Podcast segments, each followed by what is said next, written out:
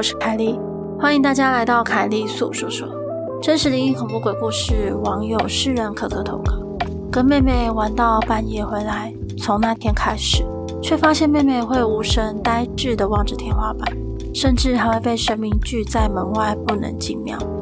希望你的耳朵能带你感受到毛骨悚然的氛围。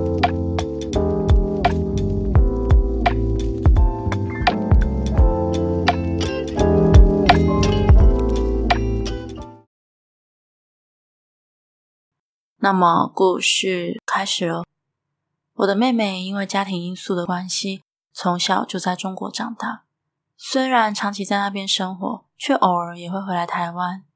而每次回来，我便非常把握这段短暂的时光，带着妹妹到台湾的各地旅行，介绍我在台湾的朋友给她，也到处吃小吃美食。这短暂的时光总是让她流连忘返，收获满满。但那一次回来，却是妹妹另一种难忘的回忆，而那种特别的经验将永远的刻画在她的脑海中。可能因为国情不同吧，在中国并不流行钓虾场。自从妹妹知道台湾有这种好玩的活动之后，一直很想再回台湾的时候体验看看。于是我找了一天，安排几个高中的朋友们一起晚上聚个餐，吃饱之后就去钓虾场钓钓虾，顺便在里面的包厢唱歌。我想，对妹妹来说，这一定既充实又好玩。很快的那一天来了，时间临近晚上，兴奋的妹妹快速的梳妆打扮好，我们就准备出门聚餐了。一整晚都非常的顺利，大家吃的有说有笑，妹妹也体验了钓虾的活动。当然，我们也在里面 KTV 包厢唱的意犹未尽。回程的时候，可能也因为将近午夜了，妹妹觉得有点累，便在车上呼呼大睡了起来。到家之后，妹妹开始变得有点魂不守舍。有时我叫她，她没什么反应；有时她又空洞的望着家里的天花板发呆，好像整个人失神了一样。但是那时候我只是觉得，可能只是妹妹累了而已。因为平常妹妹回国都是睡我房间，如果真的不舒服还是怎么的话，我也会在旁边。所以我告诉着自己不用太担心，就去洗澡。洗好澡后，我就早早的睡去了。隔天，因为早上有点事情要去乡公所办理，我便早早的就出门了。出门前，我看了一眼熟睡的妹妹，想说她还没睡醒，就不叫醒她了。没想到，当我把事情办完，买早餐回来的时候，我一打开房门，却看到满脸怒火的妹妹。哥，你早上为什么一直敲门，然后又不说话？妹妹看到我打开门，她很生气的问着我：“屁嘞，我很早就出门了，好吗？给你啦，这是你的早餐。”我一边澄清自己一早就出门了，一边把早餐拿给妹妹。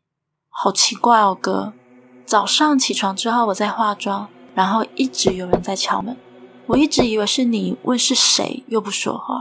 我去打开门也没看到人，而且还不止一次，我以为是你故意在吓我。诶，结果早餐，这时的妹妹开始感觉有点奇怪了，因为这一天家里其他人都出门工作了，而我早上也不在。只剩下妹妹留在家里，但妹妹其实因为早上还在睡觉，所以并不知道我也出门了。加上平常我又很爱捉弄妹妹，所以她一直以为敲门声是我发出来故意吓她的。顺带一提，阿妈在妹妹回国的几天之后就过世，也算妹妹有见到阿妈的最后一面吧。这时候我心里就不禁出现了一种想法：会不会是过世的阿嬷回家看了妹妹呢？不要想太多了，快吃吧。我安抚着有点受到惊吓的妹妹，因为平常的我就喜欢跑跑废墟医院或是学校探险，所以就算是真的见鬼了，我也不怎么会害怕。可是妹妹好像一直有一种很不安的感觉。吃完早餐，我觉得肚子还是有点饿，所以我就起身到楼下煮泡面吃。等我吃完上楼，我又看到一脸惊恐的妹妹，她一动也不动地站在房门口。我走过去，怎么了？我小声的问他：“这个娃娃坐在这里。我的房间是木盒式地板，打开门之后还有一个小阶梯。他手指着阶梯的地方，那里坐着一个卡纳赫拉的娃娃。这个娃娃是前几天在娃娃机帮妹妹夹到。自从夹到的那一天开始，他就非常喜欢这个娃娃，连睡觉也要放在旁边。如今这只娃娃直挺挺的坐在阶梯前，卡纳赫拉的脸很可爱，可是出现在这个位置就不是这么可爱。”我刚刚去洗澡的时候，他还在我的枕头旁边。可是当我洗完澡一打开门，他就坐在这里，真的吓到我了。妹妹看着我，满是惊恐的说：“我听妹妹这么说，也开始觉得有点不对劲。我们下午出去一趟吧。”我冷静的告诉妹妹。眼前的娃娃令我心中一阵毛骨悚然，但我知道大概是发生了什么状况。我第一时间想到的就是先去庙里走一趟。我的朋友家中供奉王爷公，虽然不算庙宇，但也是当地颇为灵验的神坛。所供奉的神明也会对虔诚的信众们进行指点办事。等到我停好车，我和妹妹一起下来。原本看到我都十分欢迎的朋友，今天却莫名其妙地告诉我：“妹妹先不要进来。”为什么？怎么了吗？我总有一种不祥的预感。难道妹妹真的被什么东西跟了吗？我们家的门神不让你妹妹进来了。朋友无奈地看着我，他的回答让我再次确定自己的第六感。妹妹是真的出事，毕竟我完全没有事先告诉我朋友今天的来意是什么。接着，我让妹妹站在门外，我把事情的来龙去脉都告诉我朋友。他提议先去请示一下王爷怎么处理会比较好。首先就是要确认是不是真的有东西跟着妹妹。我跟朋友一同在神坛前询问事情，一连几个圣杯之后，我双手合十，悄悄地问朋友：“还好吗？”朋友回我：“不好处理。”他的脸色很少这么难看。我望向门外的妹妹，她一个人坐在椅子上，身体有点轻微的摇晃着。这位好兄弟，嗯，不，他是妖，而且非男非女，不是人。他说完之后，继续请示神明，接下来该怎么处理。过了一阵之后，他跟我说：“你等等，先带你妹妹回家。王爷让我告诉你，还是得带回你们那边解决。好在他没有太多恶意。”你妹妹的磁场刚好跟他对上而已，所以他就缠上了你的妹妹。但我想应该是可以沟通的啦，事后花点纸钱就可以了。朋友示意妹妹可以进来点香拜拜之后，就叫我赶在天黑之前回家。而我们家的对面其实也有一个神坛，主神是供奉济公师傅，平常很少在帮人办事，机身也越来越少开坛。但是没想到我一带妹妹回家之后，她见到妹妹便和妙方告知说晚上准备开坛。这时候妹妹的状况也越来越糟。几乎变得很不像她，时不时的呆滞，双眼无神。我不免觉得有点对不起她，是我没有保护好自己的妹妹，也怪自己太晚带她回家，沾染上不好的东西。当天晚上，妹妹走进神坛，科仪便开始，持续的时间比我想象中的还要久。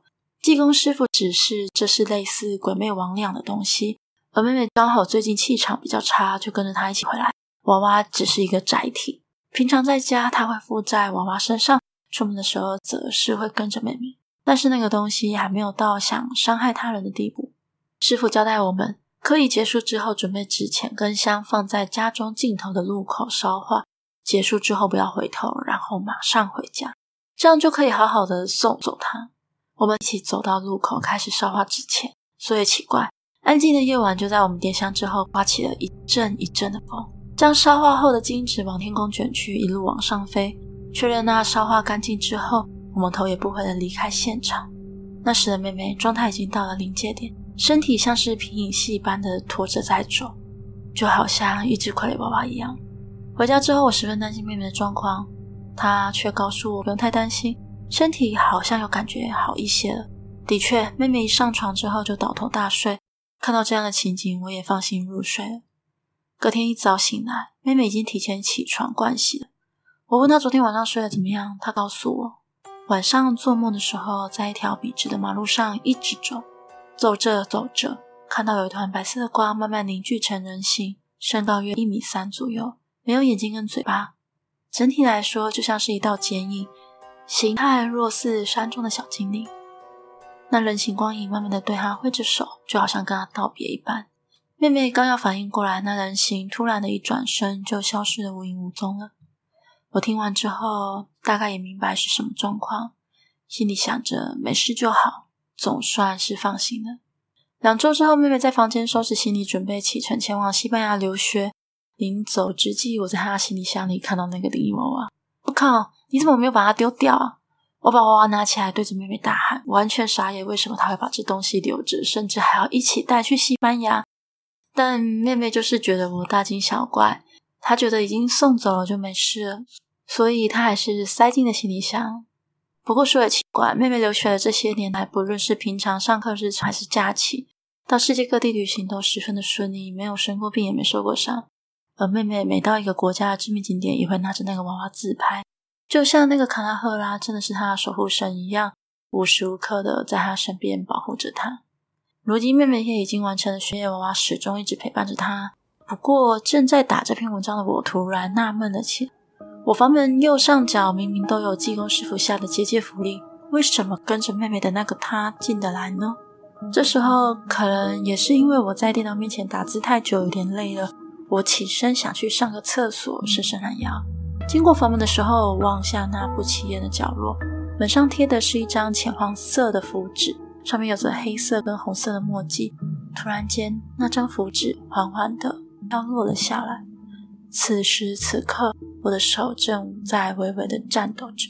我缓缓的捡起那张符纸之后，我才发现，原来这张符纸的背后，不知道什么时候早已经裂开了一个诡异的大缝。